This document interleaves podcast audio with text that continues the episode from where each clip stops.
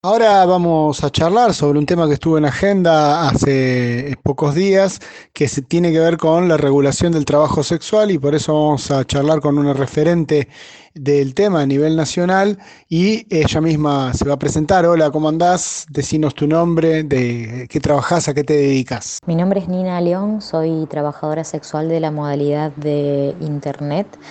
Eh, formo parte también del Sindicato de Trabajadoras y Trabajadores Sexuales de la Argentina, AMAR. Eh, Además de eso, eh, escribo. Y como nos decía Nina recién, claro, ella es escritora porque también eh, acaba de publicar un libro eh, a fin del año pasado que se llama Puta Poeta, Literatura y Trabajo Sexual, así que también es otra de las facetas con la que lleva adelante su trabajo. Pero queríamos adentrarnos en, en dos aspectos en esta entrevista. Uno, que nos cuente su experiencia, cómo decidió trabajar de lo que está trabajando actualmente, hace cuánto tiempo, cómo fue la decisión, cómo reaccionó su entorno, su familia, eh, si había trabajado en otros lugares de alguna manera, de algún trabajo que se denomina formal. Y en el segundo aspecto ya eh, nos adentraríamos en eh, la opinión y su posicionamiento sobre la regulación del trabajo sexual. Así que Nina, si podés arrancar con la primera parte, contanos un poquito tu historia. Bueno, en cuanto a esta mm, profesión, la ejerzo hace tres años, después de, haber pasado por un montón de otros trabajos a lo largo de 12 años, eh, que tenían que ver eh, con trabajos administrativos, call centers, eh, salones de belleza. también trabajé en el periodismo. Eh, y, la verdad que mm, lo comencé a ejercer en un momento en que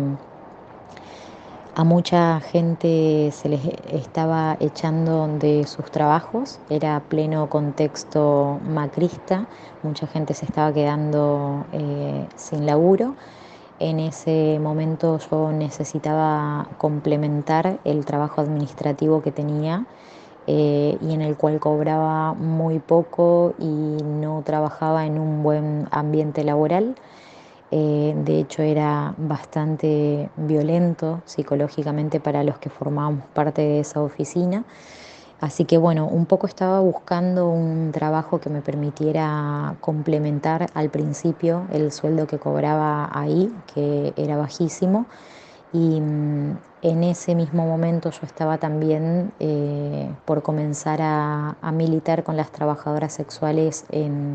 ayudándolas eh, con todo lo, relacionado a comunicación, que era eh, lo que también había hecho bastante tiempo. bueno, por, por razones personales, la crisis económica se fue agudizando eh, en mi casa y, fue así como decidí que el trabajo que complementara el administrativo que tenía en ese entonces iba a ser el trabajo sexual. Al principio obviamente costó mucho la decisión porque me daba mucho miedo sobre, toda sobre todo el rechazo de, de mi familia en caso de que se llegue a enterar o lo mismo me pasaba con mi entorno sabían muy poquitas personas eh, de mi decisión. Eh, en ese, mientras tanto, también aprovechaba como para ir informándome con trabajadoras sexuales con las que ya me había empezado a contactar de internet también, eh, como para ir más o menos teniendo información de, por dónde ir mirando las páginas eh, donde ellas se solían promocionar, de cómo más o menos se, armaban los avisos publicitarios, eh, de cómo se ejercía eh, este trabajo en esa modalidad que era la que más segura me hacía sentir porque también entendía que quienes estaban trabajando en la calle padecen todo el tiempo violencia policial y bueno, al empezar a hacerlo de manera clandestina no quería pasar por ninguno de esos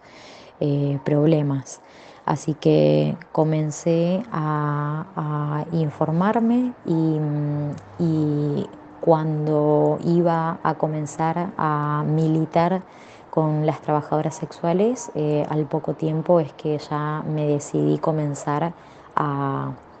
ejercerlo, a concretar también los, los encuentros. Bueno, cuando yo a mi familia se lo conté a los seis meses, se lo conté a mi mamá en realidad, que justo había venido de Formosa,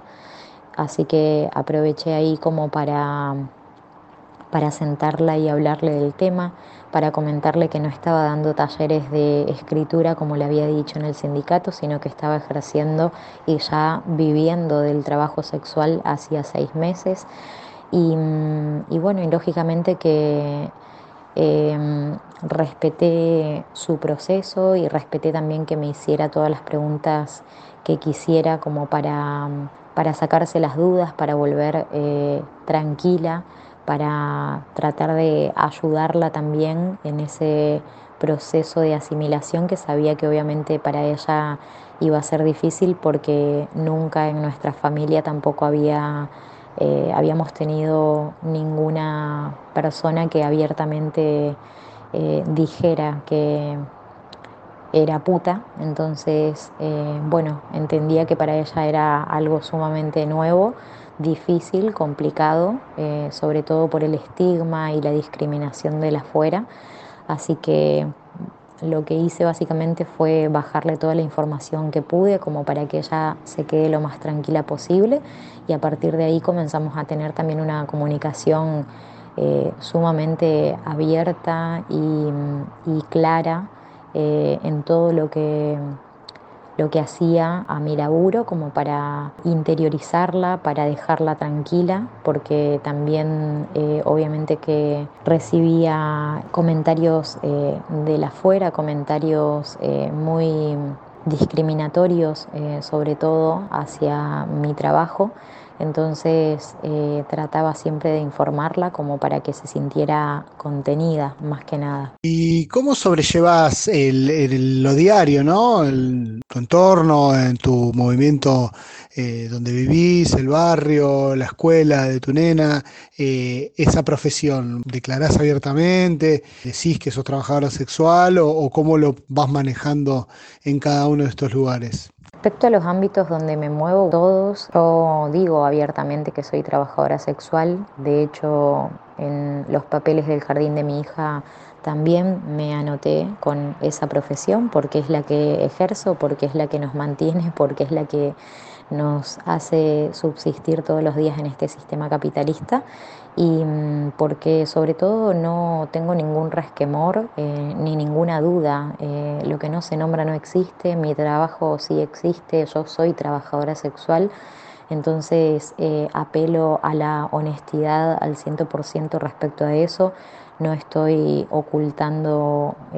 bajo ningún concepto, no es una decisión.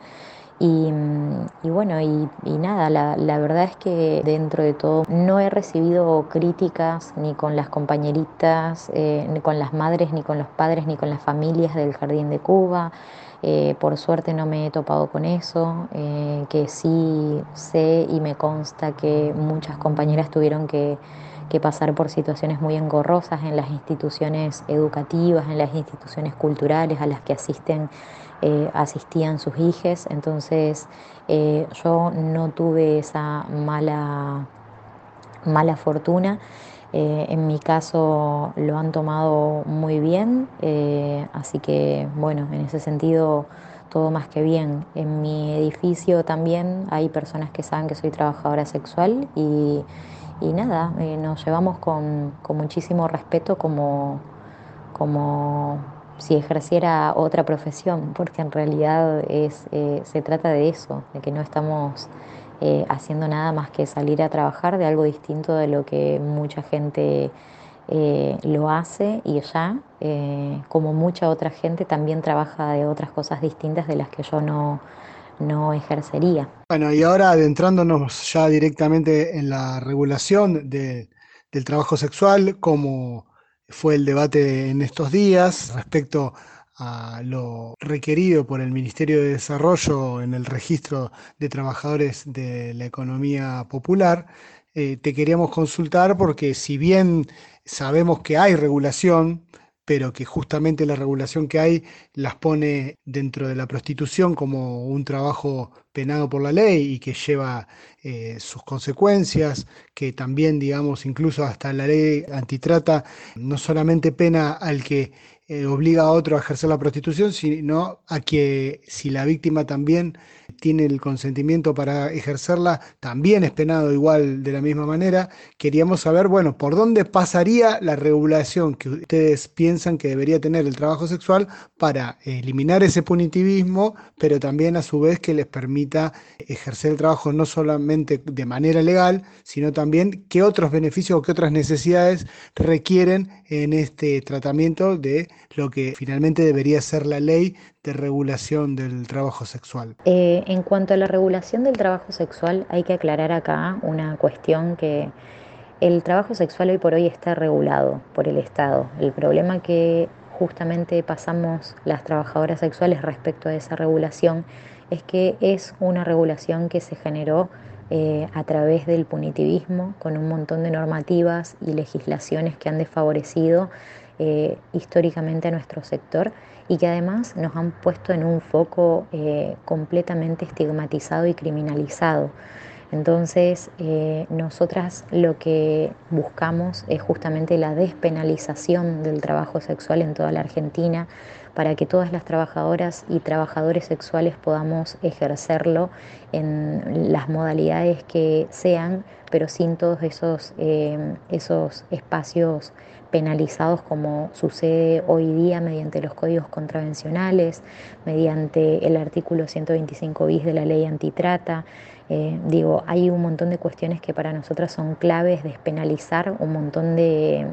normativas y legislaciones, porque son las que hoy por hoy eh, no solo que no luchan contra las redes antitrata como en teoría tienen ese objetivo, sino que eh, solamente pasan a criminalizarnos eh, y a tirarnos todo el sistema punitivo eh, sobre nuestros cuerpos. Entonces, Amar busca la despenalización del trabajo sexual y por otro lado, que podamos